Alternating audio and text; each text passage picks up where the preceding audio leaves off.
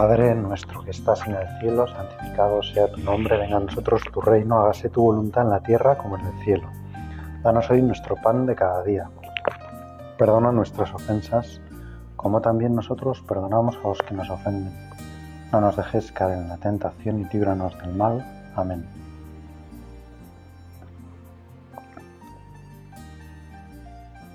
Hoy, Señor, queremos hablar contigo sobre un mandamiento que nos ofrece vivir en la verdad. Perdón, tú eres el camino, la verdad y la vida. Y este mandamiento nos ayuda a, vivir en la verdad, a vivir en ti, a vivir de tu verdad, a saber que lo que nos importa es lo que tú piensas de nosotros lo que tú opinas sobre nuestras vidas, sobre nuestras personas, sobre cómo somos, sobre cómo hacemos las cosas, cómo te queremos, cómo nos comportamos. Y hay un momento, hay varios momentos del, del Evangelio que pueden ser muy buenos para para hablar contigo, Señor, para encontrarnos en situaciones donde tú te pones de frente a la verdad. Pienso que hay uno que es muy claro donde tú nos dices que sea nuestro sí, sí, sea nuestro no, no. Que si decimos sí es que tiene que ser sí y si decimos no es que tiene que ser no.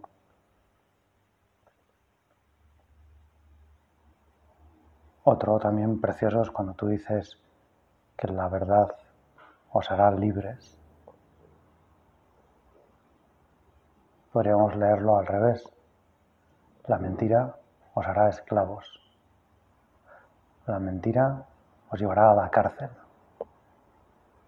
No a una cárcel exterior, porque muchas veces si la mentira luego al final no es descubierta, solo se queda entre nosotros dentro de nosotros, pero nos convertimos, nos hacemos presos de esa mentira, porque una vez que hemos mentido, si no rectificamos y no queremos decir la verdad, tenemos que hacer todo lo posible para vivir en, esa mentira. Y por lo tanto siempre hay que seguir mintiendo. Es una cárcel. Este mandamiento, que es el octavo, es de los más sencillos. No mentirás. Quizá desde muy pequeños sabemos perfectamente que, que mentir es algo malo. Pero quizá a lo mejor nunca nos hemos preguntado por qué mentimos. O quizá sí. Mentimos, o al menos así lo hago yo, cuando la verdad nos resulta algo incómoda. Mentimos cuando la verdad pensamos que nos va a acarrear algún mal. Y esos males pueden ser de todo tipo, pues puede ser que nos castiguen, puede ser que perdamos el trabajo, puede ser que la policía descubra que hemos cometido un delito y entonces vamos a la cárcel. Pero habitualmente el ámbito en el que se sitúan nuestras mentiras suelen ser en, las relaciones interpersonales, con nuestros amigos, con nuestra familia, con las personas con las que trabajamos. En el fondo no solo nos, nos da miedo, sino que quizá más profundamente nos avergüenza ser así, haber hecho una determinada cosa. También nos puede dar vergüenza ante nosotros mismos. Y quizá ante nosotros mismos también intentamos como evitar esa, esa verdad, ocultarla, sepultarla. Hay una forma muy común hoy en día de, de sepultar esas cosas es que, es decir, es que se me ha ido la olla. Como decir, es que no era yo. Es que no sé qué me ha pasado y de repente he hecho otra cosa. Es como si entre nosotros cuando se nos va la olla, pues se nos permitiera hacer cualquier cosa. Yo, Señor, te pido que me ayudes a, a vivir en la verdad, a vivir en tu verdad, a, a no querer, no tener miedo a, a vivir la vida que tú conoces y a dejarme en el fondo querer por ti como soy, no como me gustaría ser. En el fondo, en el fondo, en el fondo, en el fondo de toda mentira, lo que está es un miedo a no ser queridos si descubren cómo somos. A que no nos quieran si realmente la verdad sobre nosotros sale a la vista, sale a, salta al público, salta a los demás. Y eso pasa porque, en el fondo, nosotros que pensamos que nos conocemos, pero no del todo, pero, bueno, puede ser que, que nos conozcamos más o menos bien, no somos capaces de querernos. En el fondo, porque no somos capaces de descubrir cuánto nos ama Dios y cómo ese amor de Dios es absolutamente libre. Lo cual quiere decir que no depende de lo que nosotros hacemos. Es un amor que surge de Él, por su pura voluntad. Que Él nos ha amado antes de que existamos que existimos porque nos ama, porque nos está amando en este momento y nos ama tal cual somos y nadie nos conoce como Él. Por supuesto, Él nos conoce muchísimo mejor que nosotros mismos. Sabe hasta el resorte más íntimo, hasta la última intención, hasta el último pensamiento, hasta la última sensación que experimenta nuestro corazón. Tú la conoces, Señor. Y tú, a pesar de todo eso, o mejor dicho, quizá por todo eso me, quieres. Es precioso ese número 2 de la carta con corazón de padre del Papa Francisco sobre San José, cuando habla que el maligno saca la verdad para acusarnos. El espíritu, en cambio, la saca la pone delante con ternura. Señor, que yo entienda que mis fragilidades no son algo que te aparta de mí, no son algo que te hace amarme menos, que mis pecados, que mis debilidades, que mis miserias no son algo que te dé asco, algo que te tire para atrás algo que tengas que superar como con esfuerzo para quererme, porque, bueno, pobre chaval. Que precisamente cuando me ves débil, cuando me ves frágil, te acercas más, me miras más, me cuidas más, estás más cerca, me amas más porque te das cuenta de que yo necesito más cariño todavía y necesito percibirlo, Señor. Y en esos momentos son cuando más necesito percibirlo, porque en esos momentos yo sí que me miro a mí mismo y, no me quiero. Y me cuesta tanto aceptar mi fragilidad y reconocerme así frágil, débil, vulnerable, necesitado de ayuda. Necesitado de tu ayuda, Señor. Ayúdame. No me dejes solo. Dame fuerzas para ir adelante. Para no concentrarme demasiado en mis defectos y concentrarme sobre todo en tu amor. ante la posibilidad de mentir o no mentir, nosotros terminamos mintiendo porque pensamos que es mejor para nosotros. Porque es verdad que sabemos que la verdad es, un valor y es un bien y nos gustaría vivir en la verdad, pero pensamos que nuestra verdad es menos buena que el cariño de los demás.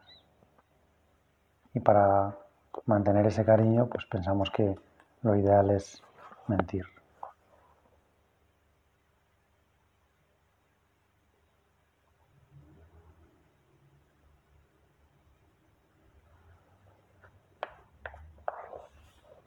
Qué gozada, Señor, saber que mi verdad, donde está custodiada, donde está guardada, donde está mejor protegida, es en ti.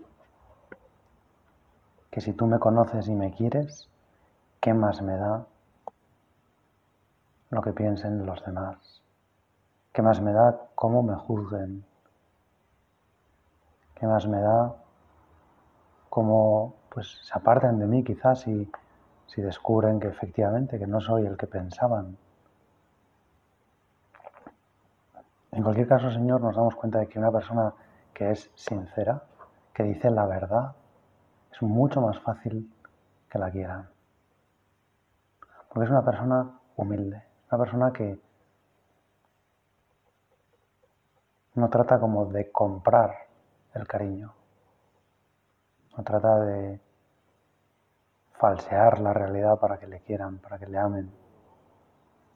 Y por lo tanto no está obligando a los demás a que le quieran, les está dejando libres. Les permite que sean ellos los que elijan, que conociendo todos los datos sean ellos los que tomen la decisión libre, voluntaria, de quererle o no. Y por lo tanto no está como imponiendo a los demás la obligación de quererle. En el fondo, una persona que dice la verdad es una persona que confía mucho en los demás, porque confía también en su bondad. Yo quiero confiar, Señor, en los que tengo alrededor. Quiero confiar en que me querrán, en que, bueno, si me tienen que castigar, si me tienen que corregir, si me tienen que decir que algo lo he hecho mal, pues, señores, que no me importa, porque yo sé que no pierdo tu cariño por haber hecho las cosas mal, porque sé que vivir en la verdad siempre es absolutamente liberador, porque ir con la verdad por delante libera, porque no tenemos que preocuparnos más que de ser nosotros mismos. Suficientemente difícil es vivir la vida como para encima tener que preocuparse de ir fingiendo todo el rato, de ir como arreglando nuestra vida, de ir mm, trampeando con, con las cosas que hacemos. Yo quiero presentarme tal cual soy, Señor.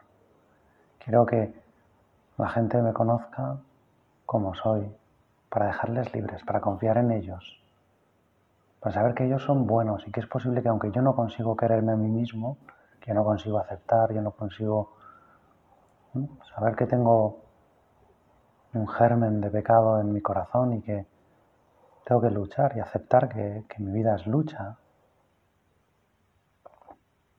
pero es lucha por amor, es lucha por ti, Señor.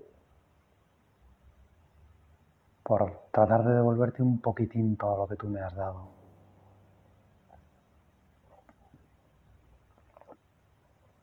Y cuando acepto eso, cuando confío en los demás, resulta que me hago mucho más amable, que es mucho más fácil quererme. Una persona que es sincera, una persona que pide ayuda, es una persona que no es falsa, y es muy fácil quererle. Pues una persona que se da cuenta de que necesita ayuda. El que no es leal, el que no es sincero, está todo el rato como fingiendo. Y cuando quieres ayudarle, no, no, no necesito nada, gracias. ¿Quieres ayuda? No, no, no, no quiero nada. No. ¿Qué tal te va? Muy bien, muy bien.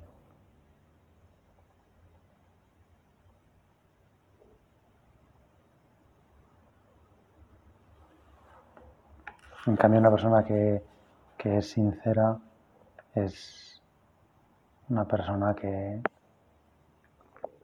que pide ayuda, que sabe que algo no lo ha hecho bien y, quiere rectificar. Y si eso ha hecho daño a otras personas, lo primero que hace es ir a pedir perdón. Porque no le importa reconocer, porque no le importa lo suyo, le importa lo de los demás. Le importa lo que les está pasando a los demás, que, quizás se han sentido ofendidos o, han sufrido un daño por lo que nosotros hemos hecho y tratamos de, ir allí a, a manifestarles nuestros sentimientos, a decirles, lo siento, me gustaría no haberlo hecho. Y cuando pedimos perdón lo pedimos con, con toda sinceridad y con gran humildad, porque sabemos que ese perdón no es obligatorio, lo pedimos, pedimos un favor, pedimos el favor más grande, que es que algo que nosotros hemos estropeado, que lo arreglen. Tienen todo el derecho, si quieren, a no perdonarnos, a estar enfadados. Hemos hecho algo, pues, quizás sin mucha voluntad, pero, hemos ofendido, hemos hecho daño, hemos atacado. Y cuando pedimos perdón nos hacemos muy amables. Si hay arrepentimiento verdadero, si no, si ven que, bueno, pide perdón, pero luego se nota que no quiere cambiar, pues entonces el perdón hace más daño, pero, pero cuando es un arrepentimiento sincero, cuando queremos, tenemos el deseo, luego ya sabemos que la vida es muy compleja y que es posible que volvamos a hacer eso mal. Pero tenemos el deseo sincero de intentar hacerlo bien, de poner todos los medios, de dejarnos ayudar.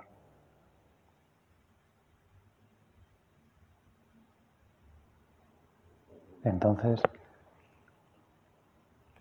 esa persona es más fácil que nos ame porque, porque en realidad los hombres estamos hechos para ser amados.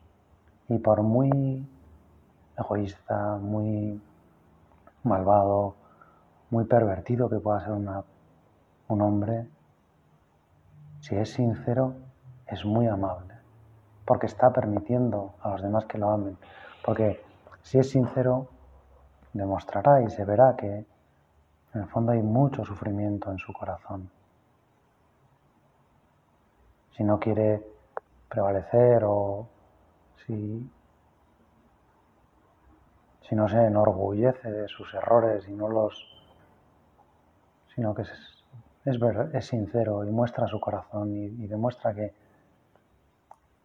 que esa vida no le gusta, pero, pero que se siente traído por ella y que a veces cae en ella, pues Muchas gracias, Señor, porque nuevamente se demuestra aquí que tú, cuando nos mandas algo, cuando nos dices aquí tan claramente, tan taxativamente, no mentirás. Cuando nos pones un mandamiento tan claro, una línea recta tan nítida, no nos estás pidiendo algo, no nos estás pidiendo que renunciemos a la mentira. Nos estás salvando de la cárcel de la falsedad. Nos estás ofreciendo, Señor, una forma de ser muy felices, de amar y ser amados de una forma maravillosa. La verdad es una forma de amar a los demás. Decir la verdad, vivir en la verdad, es una forma de amar a los demás porque es reconocer que los demás son buenos. Es decirles a los demás qué buenos sois, que puede ser que me queráis.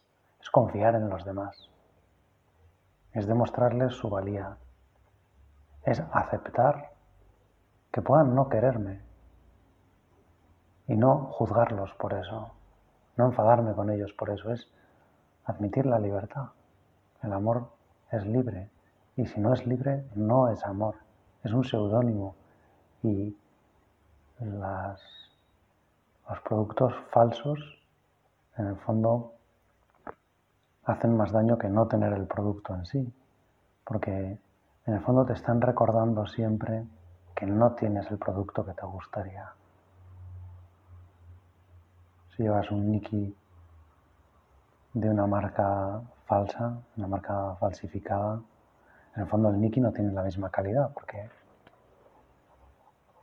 puede pasar en algún caso que tenga más calidad, pero en general las marcas falsas suelen ser para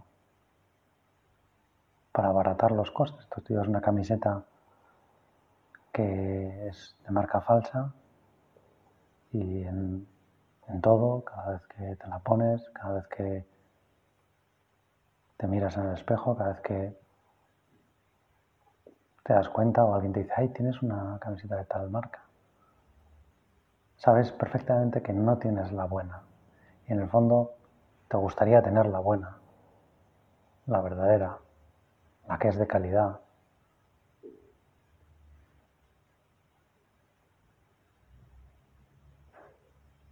En el fondo, si no tienes esa camiseta porque prefieres vivir en la verdad, digo, esto es un ejemplo un poco tonto, ¿eh? Porque, pero si quieres vivir en la verdad y prefieres no usar marcas falsas, no prefieres no, de algún modo, no falsear la realidad de quién eres, no te acordarás tantas veces de que no tienes la camiseta que te gusta. Es más, te darás cuenta posiblemente y comprobarás que la gente no te no no, no te busca o no quiere estar contigo por las camisetas que llevas. Que la gente lo que quiere de ti es lo que hay dentro de tu corazón, que eso es lo valioso. Y lo que hay dentro de tu corazón solo lo puedes enseñar tú. Y lo enseñas cuando pues se ve que a lo mejor no tienes todo el dinero que te gustaría para comprarte esas camisetas. Una camiseta buena, unas zapatillas chulísimas, un pantalón a la última. Todo eso son, en cierto sentido, cosas que nos ponemos para, de algún modo, pensamos, aumentar el valor de quienes somos. Pero esas cosas no nos dan valor en sí mismas. El valor nuestro está en nuestro interior, está en nuestro corazón, está en nuestra capacidad de amar y ser amados. Y no están para nada determinados por la ropa que usamos, las palabras que decimos. Por eso, Señor, qué, qué maravilla, qué confianza en los demás es abrir nuestro corazón. Lógicamente no todo el mundo tiene que ir conociendo toda nuestra intimidad, porque también hay una virtud del pudor que nos anima a ser discretos con lo interno, porque no, eso no le interesa a todo el mundo. Pero precisamente aquí estamos hablando también de muchas cosas externas, que esas sí que pueden ser conocidas.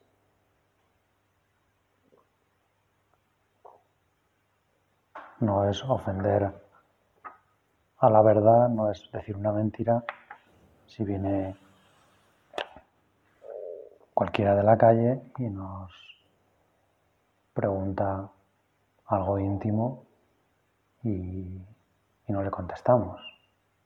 Decimos, no, no quiero hablar de esto, no, porque tenemos un derecho a nuestra intimidad, a que nuestras cosas no sean conocidas, no sean publicadas.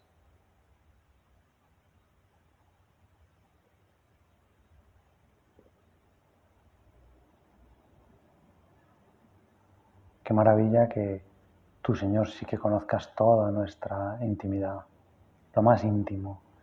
Qué alegría no sentirnos solos en ese lugar donde quizá a lo mejor hemos hecho algo horrible hace unos años, algo que queremos olvidar continuamente y no podemos. Y qué gozada, Señor, que tú nos ofrezcas la confesión. Para algún modo, ahí sí que sí, borrar todas esas cosas, hacer que desaparezcan es maravilloso, ¿no? Que la verdad precisamente es la forma que tú has establecido, Señor, de, de deshacer, de borrar lo malo. Nosotros pensamos que la mentira es una forma de, es como una especie de confesión autopersonal, ¿no? Yo miento a mí mismo, miento a los demás, y esto es como si no hubiera existido. Pero sabemos que es imposible, que eso está ahí, que el daño que hicimos a esa persona está ahí. En cambio, que goza si nos apoyamos en la verdad, si vamos a la confesión, si con corazón contrito lo ponemos delante de ti, nos abrimos a la verdad y entonces nos damos cuenta que la verdad es que Dios nos perdona, que Dios nos ama, que Dios conocía eso, que Dios sabe por qué lo hemos hecho y que Dios quiere liberarnos, sacarnos de esa cárcel. Contraste entre cómo reaccionamos nosotros ante nuestra verdad y cómo reacciona Dios, cómo reacciona Jesús. ¿Cómo nos ves tú, Señor? Qué maravilla saber que nos quieres así y que deseos entonces de decir siempre, siempre, siempre la verdad.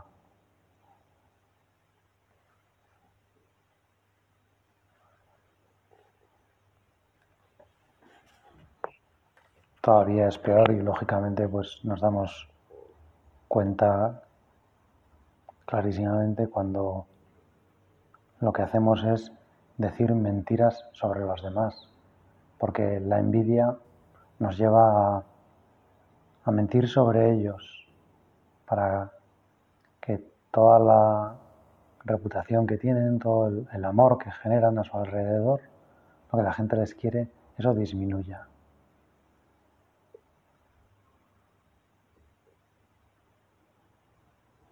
Señor, ayúdame a a no tener miedo a la verdad de los demás, a no tener miedo a descubrir que una persona es buena, que es simpática, que es inteligente, que es piadosa, que es santa, que es amable, que es discreta, que es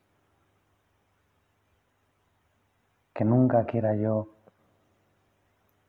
juzgar y, menos inventar, Señor, algo sobre los demás. Si la mayor parte de las veces nunca tenemos necesidad de hablar de los demás si no están presentes o de cuanto más en esos casos en los que por lo que fuera tenemos obligación de hacerlo, cuanto más en esos casos hay que ser absolutamente sinceros absolutamente fieles a la verdad. Porque cuánto daño podemos hacer con algo que decimos sobre una persona falsa. Cuánto daño, cuánto, qué difícil es luego recomponer esa verdad. Qué frágil es la verdad. En el fondo podemos pensar, qué fácil es mentir. Y esto pasa con todo lo que tú nos pides, Señor. Que es tan fácil obviarlo, porque en el fondo tú nos has hecho libres. Es que has corrido un riesgo tremendo el de nuestra libertad. Y la verdad, el amor, la pureza, la alegría, son bienes muy frágiles, bienes que son muy fácilmente atacables, son muy vulnerables. Es muy fácil quitar la alegría a alguien, es muy fácil perder nosotros mismos la alegría, es muy fácil atacar la verdad. Es muy fácil atacar la pureza, es muy fácil atacar el amor, porque son realidades que tienen que ver con, la libertad, Señor. Nuestra libertad sabemos que está inclinada a veces al mal, no está dañada del todo, puede ir a por la verdad. Y la verdad le hace libre, la verdad le hace capaz de amar, porque cuando decimos la verdad estamos amando a los demás. Les estamos demostrando que nos fiamos de ellos. También cuando a un amigo que está haciendo las cosas mal le decimos la verdad y no le mentimos y no le decimos, no, no te preocupes, esto está bien. O con nuestra actitud nos hacemos cómplices de su error, aunque nosotros sabemos que está en el error. Y le decimos la verdad, aun a riesgo de que ese amigo no nos quiera, de que se enfade, de que malinterprete. Por supuesto diremos la verdad con caridad, pero decimos la verdad porque confiamos en los demás, porque les queremos como son, no como ellos quieren ser, sino como son. Y cuando decimos a un amigo la verdad, le estamos demostrando que yo te quiero aunque eres así, y te amo, y te comprendo y no me voy a apartar de ti porque seas así y no me da asco que seas así.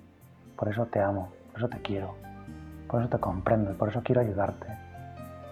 Vamos a pedírselo a la Virgen, ella que vivió siempre con la verdad, con Jesús, que no tuvo miedo a su verdad, que nosotros también nos quite todo miedo.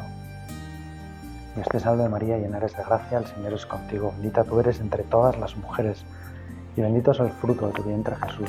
Santa María, Madre de Dios, ruega por nosotros pecadores, ahora y en la hora de nuestra muerte. Amén.